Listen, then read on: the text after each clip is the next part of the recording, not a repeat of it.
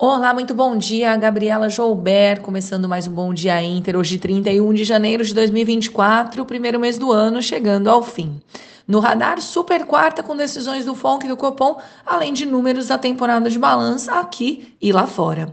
Os mercados operam tímidos nesta manhã, de olho nas decisões sobre os juros dos Estados Unidos e aqui no Brasil nesta super quarta. A China, com PMI em contração, pesa nas commodities nesta manhã e ontem o FMI confirmou suas expectativas de um soft landing para os Estados Unidos e descartou o cenário de recessão global para o ano, elevando suas estimativas de crescimento para 2024. Bolsas lá fora amanhecem mistas, mas pendem para o negativo, também impactadas por balanços de Google e Microsoft. Então vamos falar um pouquinho de Estados Unidos. Ontem, os índices norte-americanos fecharam majoritariamente em queda, com os investidores reprecificando as apostas de corte de juros pelo Fed para este ano. As small caps recuaram juntamente com o setor de tecnologia, enquanto os papéis de grandes bancos e da indústria em geral subiram. Na semana, o mercado monitora o balanço da temporada com as Big Techs no radar, além da decisão do FONC hoje, PMI e dados de emprego.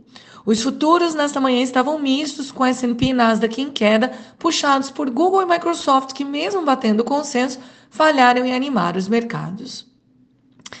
Indo lá para o outro lado do mundo, na Ásia, as bolsas encerraram em queda, seguindo a falta de apetite do investidor, que prevalece por lá há meses. A atividade fabril na China, conforme esperado, encolheu novamente, mas diminuiu o ritmo de queda, ficando em 49,2 pontos. O PMI composto fechou em 50,9 pontos, ajudado por serviços. Mercados se preparam lá para o ano novo lunar em fevereiro. Na Europa, as bolsas estavam estáveis nesta manhã, enquanto aguardam dados de inflação com o CPI. A mudança de tom dos dirigentes do BCE com falas mais dóveis sobre o controle de inflação tem elevado as apostas de um início de corte de juros já em abril, o que seria bem-vindo considerando a situação econômica delicada no velho continente. Falando um pouquinho de Brasil, na super quarta, além da decisão do FONC lá fora, temos também o Copom aqui, que deve manter o ritmo com um corte de 0,5 ponto percentual na Selic, trazendo a, a 11,25%.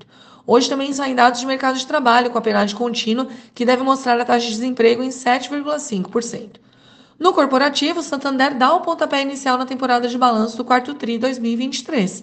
E no político, mercados monitoram força-tarefa do governo para alcance do déficit zero no ano, enquanto encontra dificuldades para a elevação da arrecadação, mas mantém gastos em patamares elevados. Na abertura, o índice DXY sobe, os juros das Treasuries recuam, enquanto futuros em Nova York operam misto, mas apenas o Dow sobe. Petróleo recua, assim como minério de ferro, em forte queda com dados ruins da China. O que esperar então para a Bolsa Brasileira? Bom, com o ritmo de cautela no exterior e commodities em queda nesta manhã com China, mercado local deve adotar um tom mais neutro antes de decisões de juros aqui e lá fora. Resultado do Santander fica no radar com o kickoff da temporada. Bom, pessoal, este foi o Bom Dia Inter de hoje. Tenham todos uma excelente quarta-feira e até amanhã.